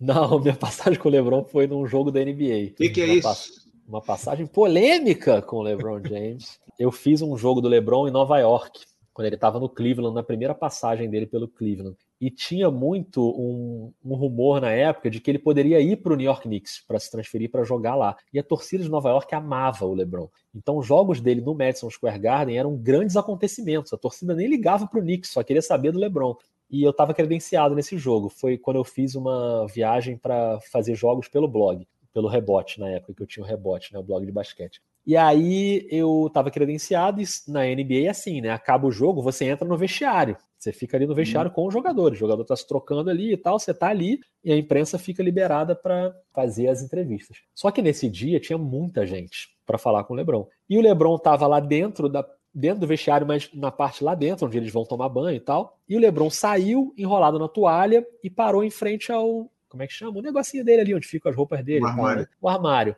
E aí tava todo mundo posicionado já na frente do armário do LeBron, e eu, me achando malandro, fiquei em primeiro. Eu era o primeiro da fila. Era museu e duas jornalistas japonesas ali do meu lado. O LeBron chegou sem falar nada, porque geralmente você espera o jogador trocar de roupa para começar a falar. Só que quando tem muita imprensa, geralmente o jogador já coloca a calça lá dentro do, do negócio e já vem com a calça e depois bota a camisa e tal. O Lebron veio só de toalha. E eu já tava meio tenso, né? Eu e as duas japonesas ali do meu lado. Ah. Ele parou na minha frente, na, na verdade ele estava na frente das japonesas, eu estava bem do lado, assim e ele simplesmente tirou a toalha, ficou completamente pelado na frente das duas jornalistas japonesas, o que eu achei uma atitude babaca do LeBron, inclusive, grosseira, né? Porque ele podia ter evitado esse constrangimento ali para elas, principalmente. E aí, Ninguém calmamente. Não, não pode, não pode filmar. Ah. Você não pode filmar e tirar foto lá, é proibido, é só microfone. Tanto é que quando alguém levanta alguma câmera, os seguranças vêm de, de voador em cima para você não, não filmar. Não que eu quisesse filmar esse momento, mas enfim, não pode. e aí ele simplesmente ficou pelado, pegando lá a roupa dele calmamente e tal, não sei o que, se vestiu, sentou e aí começou a entrevista. As jornalistas que estavam do meu lado ficaram claramente constrangidas com a cena, né? Porque a gente contando aqui pode parecer engraçado, mas o cara fazer isso na frente de duas mulheres, né? É, eu acho muito desrespeitoso. Então, não acho que foi uma atitude legal dele, mas claro que eu contei essa história ali da cobertura, no bastidor de cobertura, e o pessoal fica brincando e tal, zoando, que eu vi o Lebron pelado e tal. Mas no fim das contas foi uma, uma atitude meio babaca dele, eu achei. Mas, mas foi isso, foi um momento marcante ali quando. Mas você viu que pouca gente viu o LeBron James pelado. Então você é uma dessas pessoas. É verdade, é verdade. Posso colocar isso aí no, no meu currículo de jornalista. Exatamente. E, e voltando pro, pro podcast, Rodrigo. Então, daí você. Ainda criou... bem, vamos voltar pro podcast. Vamos, vamos, vamos, vamos voltar ao foco do, do programa. Foi o Maurício é... que desviou. voltando pro, pro podcast, Rodrigo. Lançou teu podcast, começou a executar, começou a fazer cursos. Tá? A partir de agora você está tá dando oficinas e agora já criou uma produtora. Aonde que você quer parar? Onde que você está querendo chegar? Quero saber porque eu sou acionista, Enio, então eu tenho direito a, a chegar no final do ano aí ao, a participação nos lucros, né? Então a gente Boa. tem que controlar bem.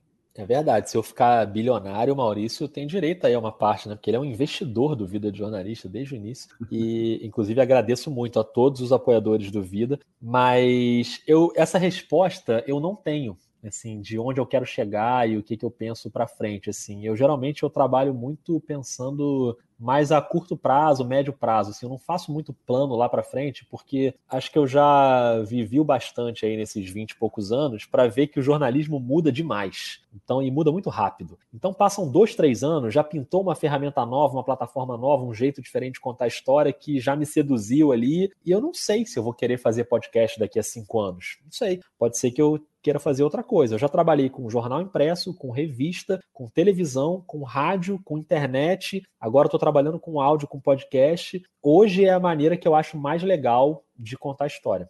Mas eu não sei como é que vai ser daqui a, daqui a 3, 4, 5 anos. Então, o que eu quero agora, e é uma coisa que eu estou começando a conseguir fazer agora, que é viver de trabalhar com o que eu gosto. Né? Não que eu não gostasse do que eu fazia antes, eu adorava trabalhar como comentarista na Globo, mas é um, um, trabalho dentro de uma empresa, de carteira assinada ali, que você tem as suas obrigações, então você tem menos autonomia dentro do trabalho. Agora, fazendo o Vida, fazendo a minha oficina, fazendo o, a produtora, o podcast, o Rio Memórias, que é o podcast que eu estou fazendo na produtora, que eu estou coordenando a equipe, eu consigo fazer as coisas mais do jeito como eu acredito, sabe? Então, isso é o que eu quero fazer hoje, é, é montar um, um esquema que viabilize para mim um sustento, que eu possa ter uma remuneração mensal, que permita com que eu faça só o que eu gosto. Isso é um privilégio que é difícil de alcançar e eu tenho total consciência de que os privilégios que eu carrego de antes disso me ajudaram muito, uhum. de já estar uhum. inserido no mercado, eu não estou começando do zero, é, sem contar todos os privilégios assim de ser um homem branco que tem muito mais facilidade do que, do que outras pessoas para conseguir seus projetos e tal. Tenho consciência de todos esses privilégios, mas o que eu quero é isso. É hoje eu posso dizer que eu vivo de podcast, não do vida de jornalista, porque apesar do investimento pesado do Maurício, é, ainda não é o que me sustenta, o que paga os meus boletos, mas a, a oficina, os freelas, que são todos de podcast, isso hoje permite que eu consiga viver. Eu só trabalho hoje com podcast, eu não faço nenhuma outra coisa que não seja podcast. E isso, para mim, hoje é muito legal, eu poder fazer isso, sabe? Então, é o que eu quero fazer. não sei como é que vai ser a produtora, eu eu acho que a produtora, durante um bom tempo, pelo menos eu, nesses primeiros meses aí, anos, eu vou apostar em coisas muito pontuais que eu quero fazer. Então, já rolou com a produtora de vir, sei lá, o escritório de advocacia. Ah, eu quero fazer um podcast pro meu escritório aqui. Uhum. É, você faz um orçamento? Eu não estou conseguindo fazer por causa de tempo, mas não é o que eu quero fazer também. Eu não quero fazer um podcast de um tema que não, que não me envolve, que não tem muito a ver comigo. Eu quero fazer coisas narrativas que, que sejam de contar história jornalisticamente, de um ponto de vista histórico, né, como é o caso do Rio Memórias, que é muito legal de fazer. Então, ir escolhendo esses trabalhos. Acho que se eu conseguir isso, eu vou estar muito feliz. É o meu objetivo agora. Agora, como é que vai ser daqui a cinco anos? Aí, não sei, vamos esperar para ver, né? O, esse daí que falou da oficina de podcast, trabalhar com podcast, o, o que, que é que você faz nessa oficina? O que, que a pessoa aprende lá? E o que tu diz de trabalhar hoje com podcast é o quê? Tu grava, tu produz, tu edita, tu faz tudo? No Vida de Jornalista eu faço tudo, faço todas as etapas, desde pensar na pauta até fazer as entrevistas, gravar e fazer o roteiro, e gravar a locução, fazer a apresentação, editar, divulgar, todas as etapas do Vida eu faço sozinho. Quando eu abri a produtora, o Rio Memórias, que é esse podcast que eu estou fazendo pela produtora agora, que é um podcast sobre história do Rio de Janeiro, conflitos históricos no Rio de Janeiro, um podcast em seis episódios, que eu convido quem está ouvindo a gente a escutar também.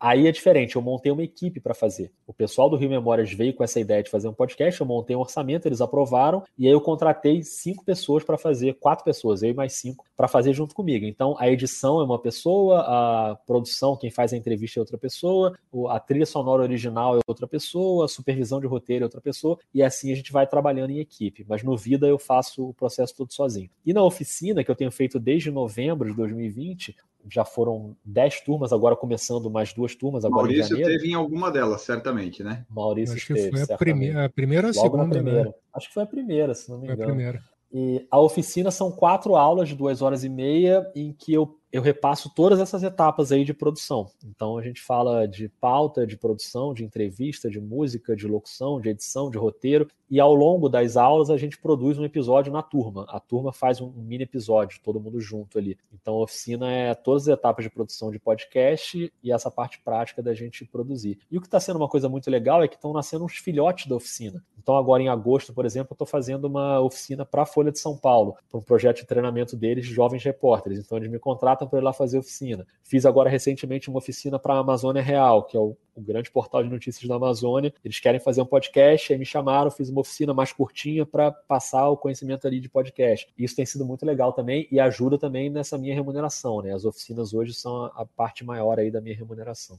E onde é que você aprendeu todas essas coisas assim? Foi na prática no jornalismo? Foi fuçando, autodidata? Como é que foi para chegar nesse ponto de assim, eu tenho condições de passar meu conhecimento adiante para quem assim desejar?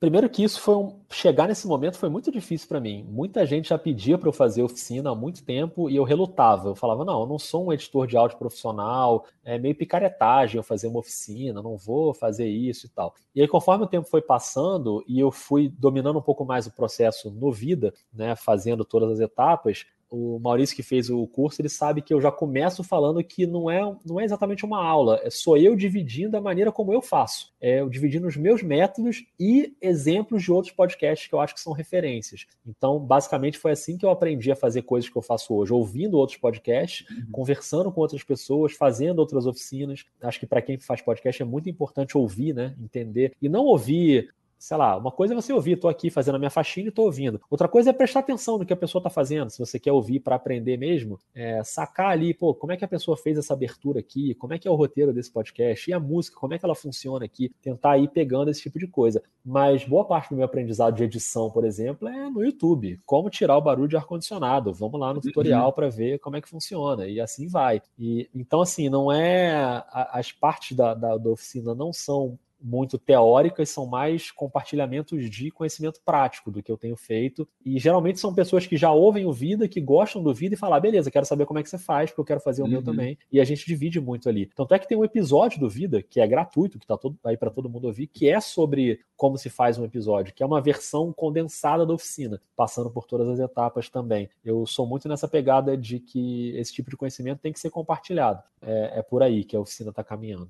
Não, e eu posso. Não é porque o Rodrigo está aqui que eu posso. que eu vou estar tá puxando peixe pro, pro lado dele, mas foi logo que eu fiz a oficina. Ele ensina, não ensina, ele mostra como fazer um podcast narrativo, que é o que ele faz. Quando ele pede para as pessoas entregarem um roteiro para ele de uma coisa que a gente está produzindo junto na turma, acho que eu fui o único da minha turma que entregou para ele um roteiro de bate-papo que é o que a gente faz aqui. E foi logo depois que eu terminei o curso dele que eu me senti seguro em meter a mão na massa e começar a editar podcast. E foi a partir daí que eu conversei com o Enio e falei: Enio, daqui, deixa eu editar esse, esse podcast. Então, ali você acaba tendo uma cancha muito. Para quem escuta, fica sempre mais fácil fazer a produção que você já começa a ver as coisas tomando uma forma ali que você não imagina vendo sozinho. Então, a oficina serviu para mim como um impulso para eu poder estar tá, tá metendo a mão na massa aqui no Por Falar em Correr. E a, e a, oficina ela também sempre tem nas turmas, as turmas são grandes, geralmente tem 30 pessoas nas turmas. Sempre tem gente que faz podcast já. Tem gente que ainda não faz, que, não, que nem quer fazer, mas quer só aprender ali. Mas geralmente tem gente que já faz. E aí eu fico puxando muito essas pessoas para também dividirem uh, o conhecimento dessas pessoas, sabe? Eu, vira e mexe, eu pergunto, pô, como é que é o roteiro no seu podcast? Como é que você faz? Você pode contar um pouco para a gente aqui na turma? Então não sou só eu dividindo, é a turma mesmo trocando experiência ali. Acho que, que isso faz sentido. É, e esse negócio de fazer edição e tal, tu começa, a, às vezes, é ruim tu trabalhar tanto com isso, porque às vezes eu tô ouvindo um podcast, daí eu vejo que eu perdi alguma coisa, dá para voltar 10 segundos, eu volto. Daí a pessoa fala alguma coisa assim, não, será que ela falou isso mesmo? Daí eu volto. E daí às vezes eu é. perco um minuto e meio ouvindo 10 segundos, 15 vezes, porque eu fiquei com uma dúvida num barulhinho, num som. E se eu fosse uma pessoa que eu não tivesse nunca editado nada, eu ia passar direto. Vídeos na Netflix também. Às vezes eu estou vendo um filme, tem um corte ali assim: olha, teve um corte, vou voltar para ver esse corte aqui. E daí eu não consigo ver fluido o negócio. É. Você consome de outro jeito, né? Não tem, não tem muito jeito. Eu também sou assim, ouvindo podcast hoje. Não, e acho que hoje em dia a pior coisa é a gente que faz podcast e edita tá ouvindo aqueles loucos lá do Medo e Delírio com aqueles podcasts cheios de, de vírgula. Eu fico imaginando, o cara não vive para estar tá fazendo isso aqui do jeito que eles estão né? fazendo. Eu acho que o Medo e Delírio é um. Acho que talvez seja o único podcast do Brasil que já inventou uma máquina do tempo. Eu acho que eles fazem no tempo deles, depois eles voltam no passado para publicar o episódio, porque não é possível que eles consigam editar o podcast daquele jeito tão rápido. Com o episódio é só edição, basicamente, o tempo inteiro. E eles fazem episódio quase todo dia só não é todo dia porque não dá, né? Porque a pegada do podcast é essa, né? Cobrir todos os dias do governo Bolsonaro. Cada episódio uhum. retrata um dia. Então, às vezes, eles acumulam dois, três dias, mas quase todo dia tem episódio no ar. E é, é grande, longo e editado demais. Então, é um dos trabalhos de edição que eu realmente não consigo entender como eles conseguem. A gente falou do teu podcast, mas só quando é que tu conheceu o podcast de fato, sabe? Tipo assim, foi quando você estava já na Globo, que daí surgiu a oportunidade, porque o podcast foi surgindo ali 2010, 11, 12, né? Quando é que tu conheceu assim de fato e viu assim, olha, eu posso fazer isso aqui? Eu acho que foi mais ou menos nessa época ali, em 2012, quando eu tive a ideia e tal. Eu acho que um pouco depois eu ouvi o Serial, né, que é o podcast americano, que é meio um, uma referência para todo mundo que faz podcast jornalístico narrativo, que são investigações criminais, feito por uma jornalista. Mas é engraçado, porque eu ouvi esse podcast, eu não ouvia outros. Então eu ouvi esse, achei legal, mas depois fiquei anos sem ouvir. Então meio que, ah, ok, tinha ouvido aquele lá e tranquilo. Depois, quando eu já estava trabalhando com basquete ali e acho que a comunidade do basquete no Brasil abraçou muito esse formato. Tem muito podcast de basquete muito bom sendo feito em português. Eu já estava ouvindo muito podcast ali, né? Eu e o Rafael Roque. E a gente fazia o dois pontos em vídeo. E aí, uma hora a gente falou: pô, Roque, vamos tentar fazer em podcast. A gente, em vídeo, a gente tinha um trabalhão para montar cenário, pegar a câmera e botar. A gente fazia tudo sozinho, né? Era na Globo, mas era como se fosse na nossa casa, porque não tinha ajuda de ninguém. A gente fazia tudo sozinho só a edição que passava pela equipe da edição de vídeo. E aí eu falei, pô, vamos fazer em podcast. E a gente migrou para podcast. Então ali eu já estava ouvindo muito os de basquete. E quando eu comecei a fazer o Vida, eu comecei a ouvir muito os brasileiros narrativos, que já que surgiram até depois do Vida, mas o Vida, a primeira temporada, não era muito narrativa, era mais formato de entrevista mesmo, né? Mas eu comecei a ouvir o 37 Graus, o Vozes da CBN, a Rádio Escafandro, são podcasts que vieram um pouco depois, mas já com essa pegada narrativa. E aí, quando eu comecei a ouvir esses, eu falei, cara, é isso aí que eu quero fazer. E quando acaba a primeira temporada do vídeo, eu faço a série Memórias, que é uma série de oito episódios narrativos. É a primeira vez que eu faço podcast narrativo. E eu amei fazer, e a partir dali virou narrativo para sempre. Então a segunda temporada já é narrativa. Mas, mas é engraçado, porque tem esse isolado lá em 2012 do Serial, depois um, um buraco enorme aí que eu não passei, que eu fiquei sem ouvir, e depois voltei por causa do basquete. Tá, você faz temporadas, então é isso, tipo, não é direto, faz, tu escolhe assim, ah, vou fazer isso, daí vou tirar, tipo, umas férias e depois faço outra temporada, é assim? É isso. A primeira temporada não foi assim, não. Esse negócio assim de fazer toda semana, três por semana, cansa, Maurício. A gente tem que mudar isso. A primeira temporada eu tinha um pensamento que era o seguinte: se eu parar e tirar um mês de férias, vai todo mundo embora, nunca mais ninguém vai voltar para me ouvir. O que é uma mentira, as pessoas voltam, por incrível que pareça. Então, por isso que eu fiz essa série aí, essa série Memórias, ela começou logo depois da primeira temporada, para não ter intervalo. Então, eu já fiz e comecei a série e tal. Mas da segunda para terceira, eu fiquei três meses sem episódio para poder descansar um mês, pelo menos, né? E uhum. depois planejar direito, começar as entrevistas e tal. Eu tô nesse momento agora, o Vida tá indo para a reta final da terceira temporada, vai acabar, e aí depois eu vou fazer mais uma leva da série Memórias, que a minha ideia inicial era publicar no fim do ano. Não sei, eu tô, tô pensando ainda. O Maurício vai já já receber, que o Maurício recebe essas informações privilegiadas lá no grupo dos apoiadores. já já eu vou me decidir aqui e ver como é que vai ser. Mas a princípio, o fim do ano vai ter mais uma leva da, da, da série Memórias. É, já o ano passado a gente terminou o ano no dia 31 recebendo um episódio de é. uma série que ele lançou, acompanhando a vida de dois repórteres durante o ano inteiro. E o último foi. episódio foi na virada do ano. Foi dia, dia 31 à noite. Tava escutando o último episódio. Que beleza, hein? Que maneira de virar o ano, hein?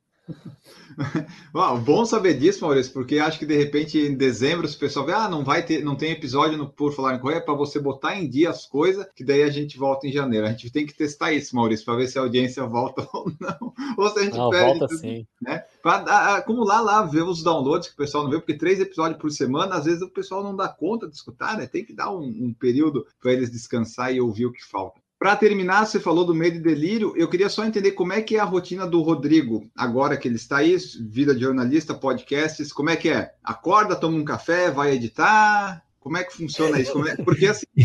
e você entrou num assunto aí que não vai dar certo. Né? Não, eu não estou conseguindo só... identificar o momento do acorda. Esse momento é que eu não estou é. conseguindo identificar ainda. O momento do vai dormir e do acorda. Esse é o mais difícil para mim. Ah, então conta aí como é. Porque uma rotina de uma empresa, tu tem um horário fica mais fácil às vezes, né? Quando tu tá meio por conta, você precisa ter tentar ter alguma organização para fazer, nem que não durma, né? Pelo jeito. É. Conta aqui nós rapidinho. Não, no momento em que a gente está conversando, tem a Olimpíada no meio do caminho. Então é completamente doido, né? Aí eu não estou dormindo nada, à noite, tá completamente doido. Mas eu já trabalho muito num fuso meio japonês, que é esse fuso de trabalhar de madrugada. Eu gosto muito de trabalhar de madrugada. E isso já era quando eu trabalhava no Sport TV, porque às vezes eu saía do Sport TV depois da transmissão, duas da manhã, três da manhã. O jogo era tarde, né? Jogos da NBA às vezes são tarde. Então eu já estava acostumado a trabalhar à noite de madrugada, e pelo meu trabalho no Sport TV, eu podia acordar mais tarde, eu sempre tive essa possibilidade de acordar mais tarde. Então, num, num período normal de eu trabalhar agora, fora já do Sport TV,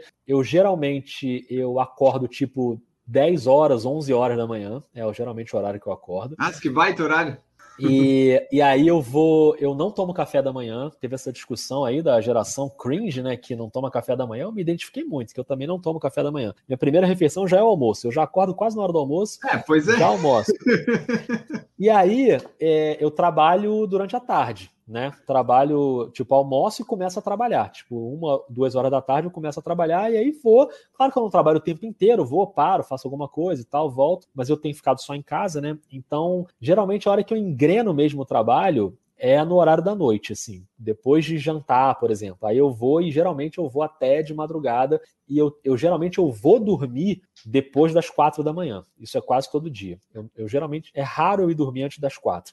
Às vezes eu vou dormir às cinco e meia, seis horas, sete horas. Isso acontece com alguma frequência. Por isso que eu acordo lá para as onze. Às vezes eu acordo até mais tarde, quando eu vou dormir muito tarde, acordo meio dia, meio dia e meia, é, que parece meio uma vida de vagabundo, né? A pessoa acordar meio dia, mas é porque eu fui dormir às seis da manhã também. Então, geralmente eu fico nesse fuso meio esquisito. Se alguém quiser me mandar mensagem às três da manhã, eu tô acordadíssimo, sempre. Uhum. Agora, me manda mensagem às nove da manhã, eu só vou ver quando eu acordar, amiga. Aí nove da manhã eu não sou ninguém. Esse é um dos principais avisos no grupo de apoiadores lá. O cara é entra isso. novo lá, manda mensagem às oito e meia.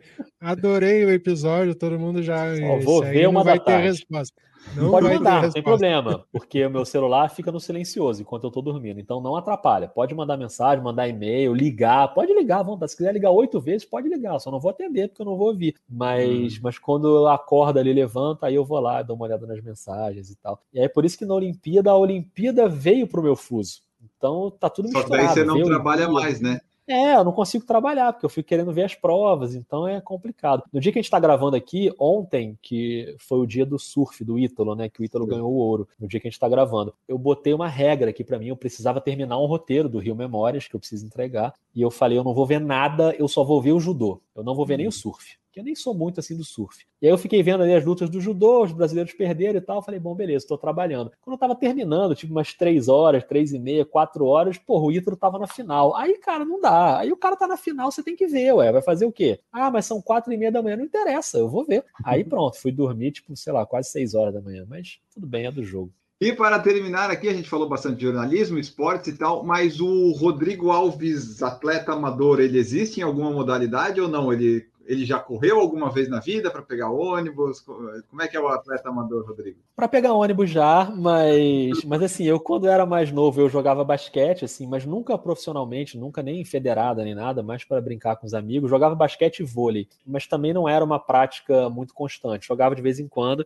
Eu gosto muito de andar de bicicleta. A minha bicicleta, coitada, tá meio enferrujada aqui na varanda porque eu não tenho saído nem para andar de bicicleta ultimamente.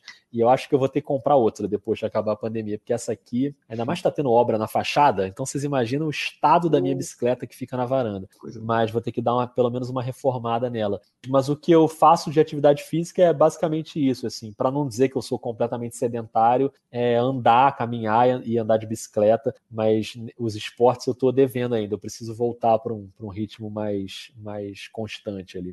Perfeito. E por fim, uma dúvida minha para terminar de vez mesmo é assim: você vai lá para uma cobertura em Londres e tal. Isso daí, a, quando o jornalista vai, a empresa paga tudo ou você tem alguma despesa lá? Não, a empresa paga tudo, pelo amor de Deus, né? Também só faltava ter que pagar para ir para Londres. Não, tudo bem, acho, acho que eu até pagaria, mas, mas eu não quero dar essa ideia para as empresas, não. Não, quando você vai numa cobertura dessa, você vai com tudo coberto, desde, claro, passagem, hospedagem, até suas diárias, né? O jornalista geralmente tem uma diária, que é uma diária de alimentação e de transporte. Então, é claro, se você quer comprar alguma coisa para você, um, né, um presentinho para trazer para sua mãe, claro que é você que paga, mas todos os gastos básicos de alimentação de transporte, se você precisar de alguma verba para alguma matéria, sei lá, comprar uma passagem extra para viajar para não sei aonde, é, é, tudo bancado pelas empresas. O que não significa que não existe de você ir no esquema guerreiro, né? Tem muita gente que vai no esquema guerreiro e aí vende essa pauta para um veículo e fala: Ó, eu vou estar tá lá,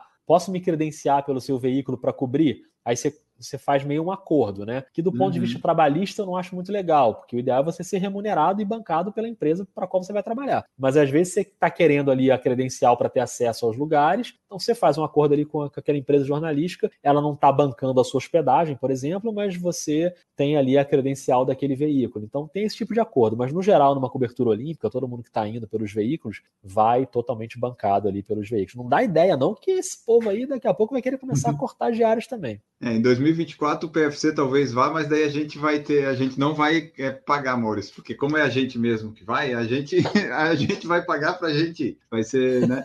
É totalmente... Ah, você faz assim, um paga para o outro, aí beleza. É, você é, paga boa, o Maurício, o Maurício paga o seu e tá tudo certo.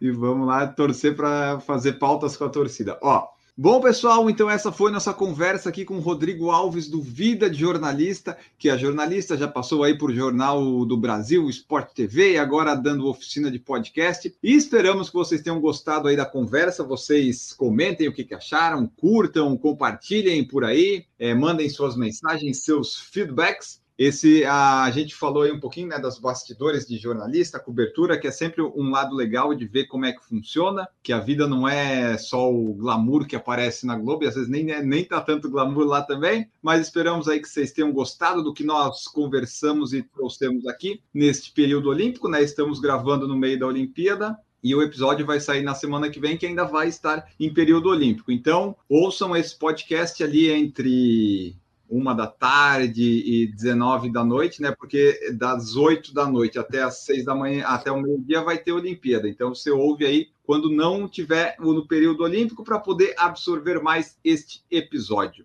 Rodrigo Alves, muito obrigado aqui pela sua presença, por nos compartilhar esse conhecimento dos bastidores e cobertura. Deixa aí teu tchau, tua mensagem final e os meios de contato, podcasts, onde o pessoal pode te encontrar. Ah, obrigado, Enio. Obrigado a você, ao Maurício, a todo mundo que ouviu. Pô, gostei demais da conversa. Acho falar sobre jornalismo eu já acho muito legal e misturou com a Olimpíada, então aí são duas paixões. Então, poxa, fiquei muito feliz. Agradeço demais e espero que o pessoal tenha curtido. Quem quiser trocar mais ideias, chama nas redes sociais. O Vida de Jornalista, acho que é a rede que hoje eu mais uso, que tanto no Instagram como no Twitter, arroba é vida jornalista. Então, manda mensagem por lá, vai chamando e fica ligado aí no Vida, que está nessa reta final de terceira temporada, e no Rio Memórias, que é o, o primeiro lançamento aí da produtora, contando histórias narrativas aí da, da história do Rio de Janeiro. E, pô, obrigado demais, cara, e, e boa sorte aí na continuidade do podcast, que já tá voando e vocês mandam bem pra caramba, e fiquei muito feliz pelo convite. Valeu demais. Valeu, nós que agradecemos. E antes de eu despedir do Maurício, só lembrar vocês aí que o Por Falar em Correr está nas redes sociais, aí, né? Estamos no Instagram, tá aqui no podcast, tem o YouTube que você pode ir lá se inscrever, curtir e comentar. E também lembre sempre que a gente tem o PicPay e o Padrim, caso você queira participar. E tem o Pix também, né? Por falar em correr.gmail.com. Você pode transferir diretamente se você quiser apoiar o podcast financeiramente. Se quiser. E, Enio, Oi. E aproveita para falar que a pessoa que quiser mandar sugestão de pauta e quiser fazer alguma pergunta para nós, ele pode usar aquele espaço no Pix.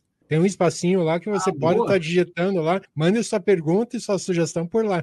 Exatamente, pode mandar boa ideia, Maurício. Né? Mande sua sugestão de pauta, de entrevista, de tema para falar e de notícias quando a gente faz o, o Redação PFC. Então você participe lá conosco. E se não quiser participar dessa forma financeira, você ouve, né? Compartilha, segue lá no Spotify, que nos ajuda bastante. Maurício Geronasso, muito obrigado pela sua presença aqui mais uma vez. Eu que agradeço, Enio. Agradeço imensamente ao Rodrigo pela participação dele. Acho que eu caio na mesmice de novamente estar tá falando que sou super fã do trabalho que ele desenvolve escuto tudo que ele faz e ele pode contar comigo no que precisar aí para a divulgação do trabalho dele. Muito obrigado, Rodrigo. Obrigado novamente, Enio. E quinta-feira a gente está de volta com o nosso debate. Sábado, redação com as notícias para que você possa sair bem informado e fazer seu treino tranquilamente com a cabeça cheia de besteira. E em breve a gente vai dar uma pausa. Vamos ter um hiato no podcast. Eu vou testar isso aí. O problema é testar isso aí e ficar tão bom sem fazer, né? Com uma folga tão grande que diz, ah, não faço mais. Mas acho difícil, né? Vamos completar nove anos aí em agosto. É, talvez não, não paremos tão cedo. Ficamos por aqui. Você que ouviu até o final, vai lá no Instagram e comenta qual que é o seu esporte preferido nas Olimpíadas. Escreva lá para a gente ver se você ouviu até o final mesmo, para ver se a retenção não começa a cair na hora que a gente diz tchau, certo? Muito obrigado a todos vocês e até a próxima. Tchau!